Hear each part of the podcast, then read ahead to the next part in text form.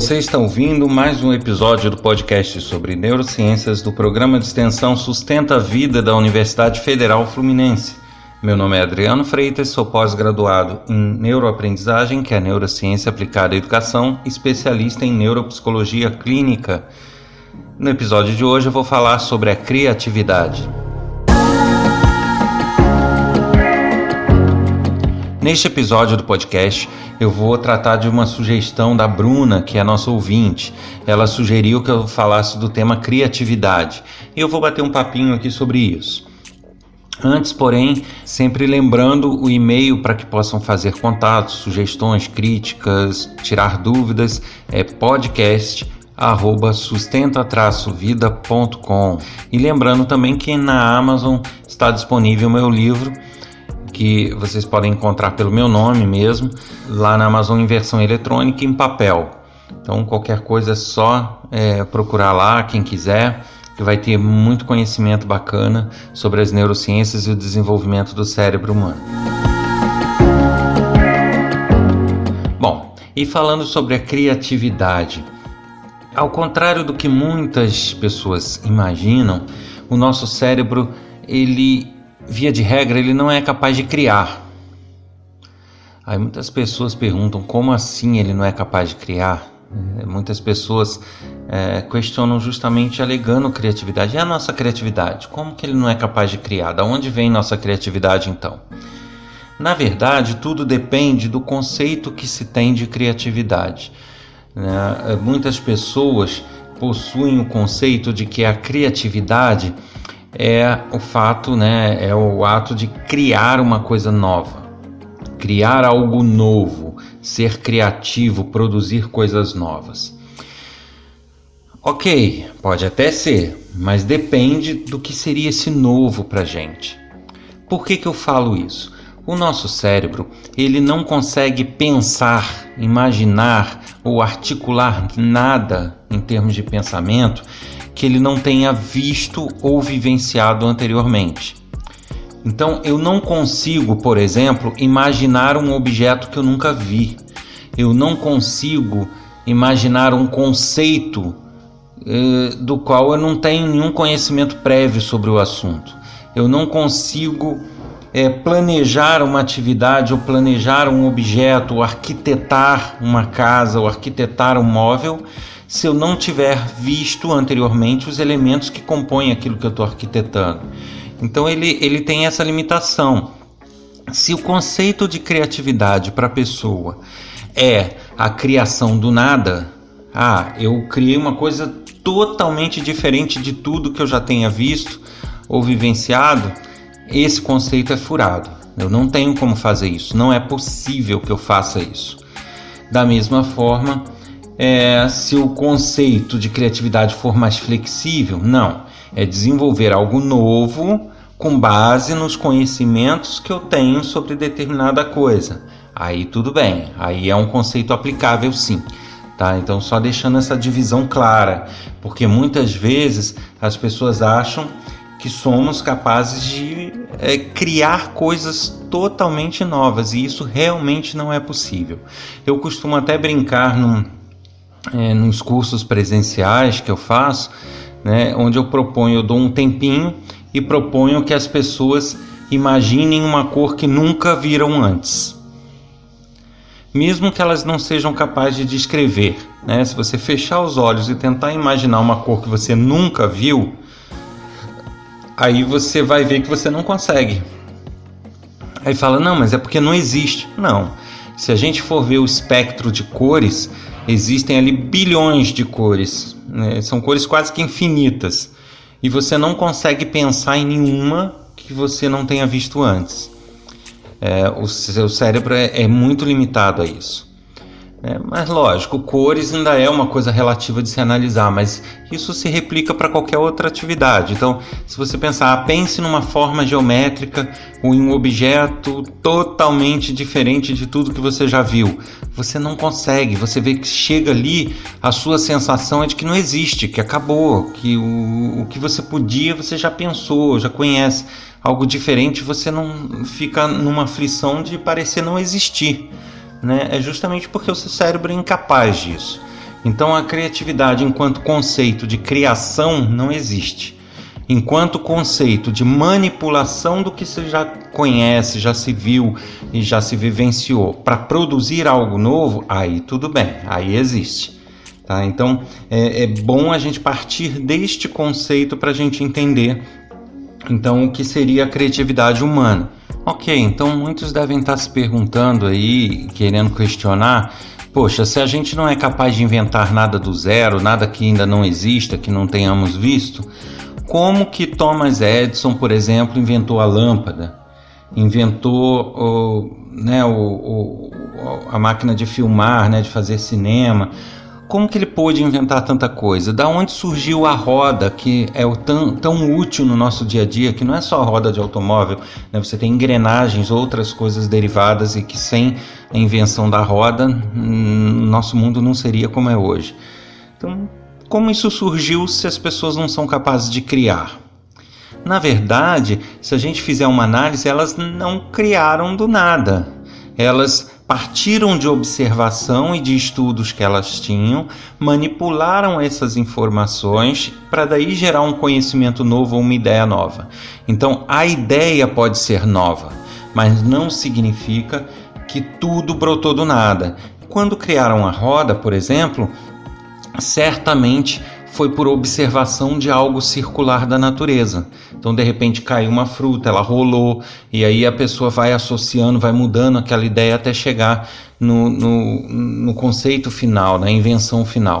Então é mais ou menos por aí. As pessoas não conseguem criar do nada, mas elas conseguem pegar coisas que elas viram e aperfeiçoar, ou melhorar, ou juntar vários conceitos para gerar um novo. Isso sim. Então a nossa criatividade funciona desta forma. E aí a gente traz algumas dicas, né, algumas informações para que essa criatividade seja mais aflorada, né, para que as pessoas consigam ter um processo criativo mais eficaz. A primeira coisa que a gente sabe é o seguinte: como eu já falei em outros episódios, o nosso córtex pré-frontal né, o nosso neocórtex, ele é muito envolvido nesse processo criativo, porque a gente precisa se basear em conhecimentos e memórias passadas para poder gerar conceitos novos. Então, é, essa transição, essa gerência passa por ele. Isso faz com que a gente precise de uma base de dados boa para que a gente possa ter condições de criar coisas novas se eu tenho muito poucos estímulos, muito poucas memórias diferentes, é sempre uma mesma rotina, a minha tendência é ter limitação nesse processo criativo, justamente por não ter muita variação, não ter muita variante de memórias, né? Não ter memórias muito variadas, muito diversas, de experiências diferentes em áreas diversas, conhecimentos vastos. Então, isso vai me limitar ao manipular esse banco de memórias para que eu possa gerar conceitos novos. Então, a primeira dica que eu posso deixar aí para que se tenha um processo criativo bacana é ter a mente aberta, no sentido de ler, de buscar experiências novas, assistir muitos filmes, é, vivenciar experiências novas, fazer coisas que você normalmente não tem o hábito de fazer ou até não gosta de fazer. Então, quanto mais experiências diversificadas você acumular, né, eu falo por experiência, tanto a atividade prática quanto a teórica, quanto, é, tanto ver um filme quanto ler um livro, assim como é, é, produzir, fazer um artesanato. Então, todo tipo de, de atividade que você fizer que seja diferenciado vai estar contribuindo para o enriquecimento dessas suas vivências e dessas suas memórias, que por tabela vão ajudar no processo decisório, que é o que eu já falei em outro episódio, e que vão ajudar também na criatividade, pois você vai ter uma base melhor para manipular e daí gerar conceitos novos. Então a primeira dica é aí, leiam bastante, se informem bastante, busquem bastante conhecimento e variação desses conhecimentos. Essa é uma primeira dica. Uma outra coisa que tem forte interferência no, eh, nas nossas é, criações, no nosso processo criativo e que foram pesquisas recentes comprovaram isso, pesquisas relativamente novas, mas que foram capazes de demonstrar isso de forma muito clara, é que todo processo crítico, de autocrítica ou de crítica de terceiros, é um processo limitante para nossa criatividade. Então, nossa criatividade ela é muito reduzida de forma é, inversamente proporcional ao processo crítico. Isso significa o seguinte: quanto mais autocríticos nós formos, menos criatividade nós teremos, e vice-versa. Da mesma forma, quanto mais nos sujeitarmos a críticas externas, críticas de outras pessoas, menos criatividade nós teremos, né? dentro desse conceito de gerar coisas novas. Então, receber críticas externas e nos sujeitarmos a elas o tempo todo é muito ruim para a nossa criatividade. Isso poda a nossa criatividade, por mais que, que sejamos capazes de criar sempre coisas bacanas. Da mesma forma, a autocrítica né, o perfeccionismo, isso tudo também nos faz limitar a nossa criatividade. Isso foi uma pesquisa comprovada em laboratório, com ressonância funcional, analisando áreas do cérebro, porque as áreas que, que lidam com críticas e autocríticas do nosso cérebro, eles vamos. Eh, como que a gente pode dizer? Eles formatam, né? Eles criam uma forma, um padrão de pensamento, de atuação que nos faz ter uma visão muito limitada para os problemas e para as situações que a gente precisa resolver. E aí a gente não consegue expandir a nossa visão ou expandir a nossa atuação e adotar medidas que muitas vezes não seriam as academicamente corretas ou as politicamente corretas ou as mais bonitinhas, entende? É, eu aqui eu posso até citar um exemplo porque a minha área básica de formação é em tecnologia. Eu sempre trabalhei com tecnologia, desenvolvendo sistemas. E aí, e aí, nessa área existe muito daquilo. Ah, mas você usar o tal sistema é ruim. Não, mas você fazer desse jeito vai virar uma gambiarra. Não vai ficar bacana o código. Quando você desenvolve um sistema, tem muito aquela polícia de que ah, você tem que fazer tudo teórico, tudo bonitinho, tudo assim, tudo assado. Olha só, se você se limitar a esses conceitos teóricos, a tua capacidade de resolução de problema e a tua eficácia vai ser muito reduzida.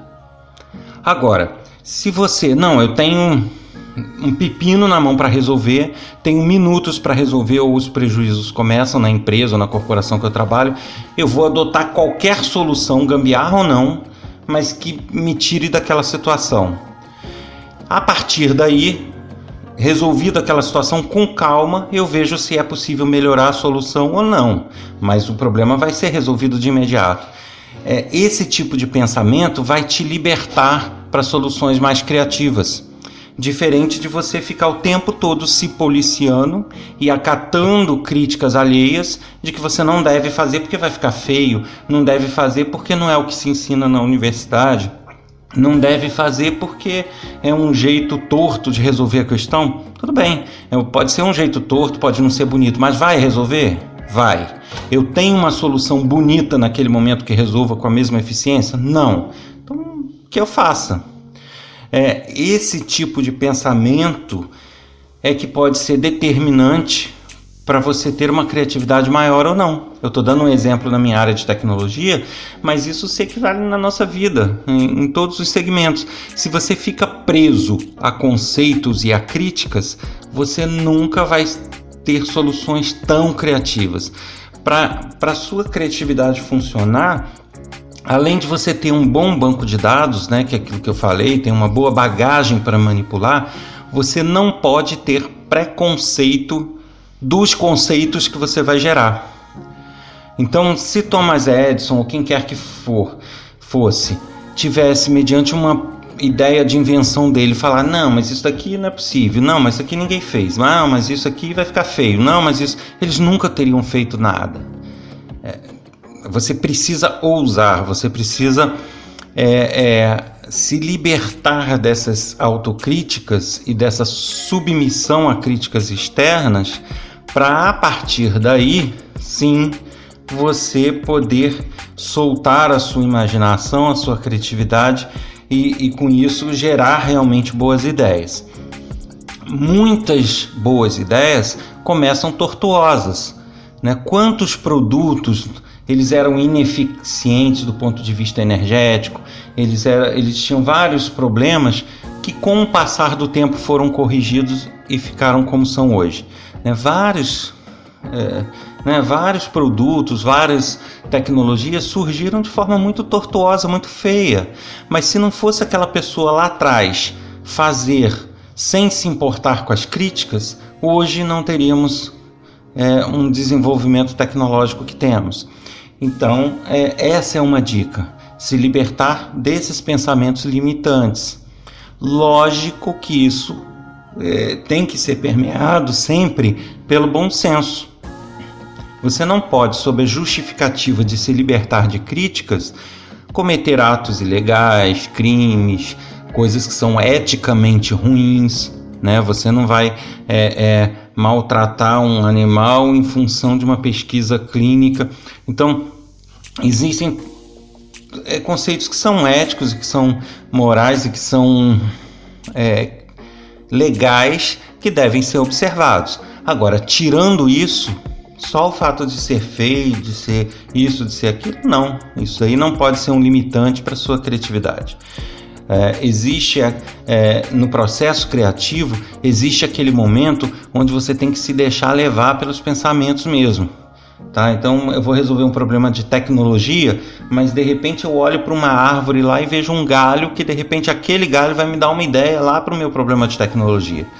Então eu tenho que ter essa visão. Se eu vou fazer é, algo que precise de uma solução criativa eu não, eu não posso e nem devo ficar só focado naquilo, tentando resolver com as ferramentas é, que estão na minha frente somente acabou. Eu tenho que deixar minha mente viajar buscar nas minhas experiências, vivências, na minha observação, porque às vezes uma coisa que não tem nada a ver com o que eu estou resolvendo vai me despertar e vai me associar a um conhecimento prévio de algo que vai me ajudar a solucionar o problema, vai dar uma analogia, vai dar uma ideia, vai dar uma, é, uma associação bacana que vai me gerar uma ideia de solução. Isso é o processo criativo. Então, o processo criativo não é você ficar lá se martirizando meses a fio ou dias a fio para a solução de um problema só com aquela ferramenta que você tem. Porque às vezes essa ferramenta, por mais que seja teoricamente adequada, não é ela que vai te trazer boas ideias.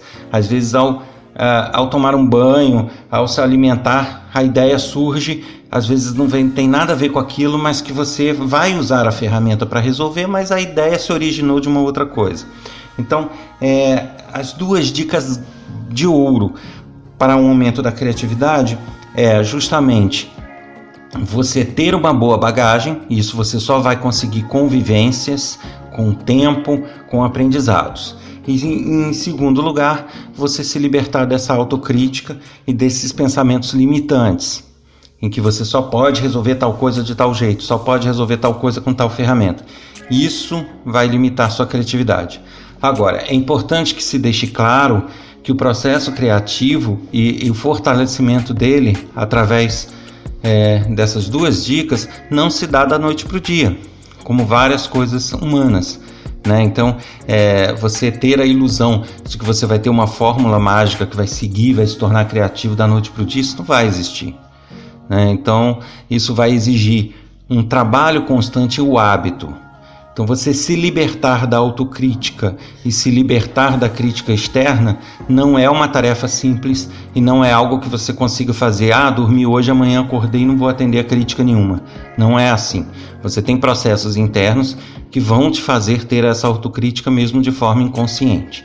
Esse hábito, tanto para a tomada de decisão quanto para a criatividade, ele é um hábito que deve ser implantado, né? Como o nome diz, é um hábito, é algo constante, é algo que você deva plantar e fortalecer é, durante um bom período e, e aí sim você vai vendo resultados. Quanto mais tempo, melhores os resultados.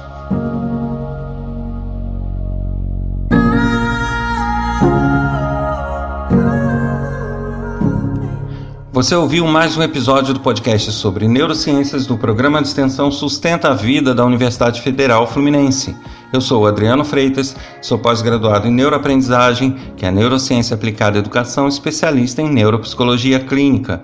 Se você deseja mais informações, dicas, trocas de ideias, sugestões, perguntas, basta enviar um e-mail para podcast@sustenta-vida.com. Um abraço a todos e aguardarei vocês aqui no próximo episódio. Até lá.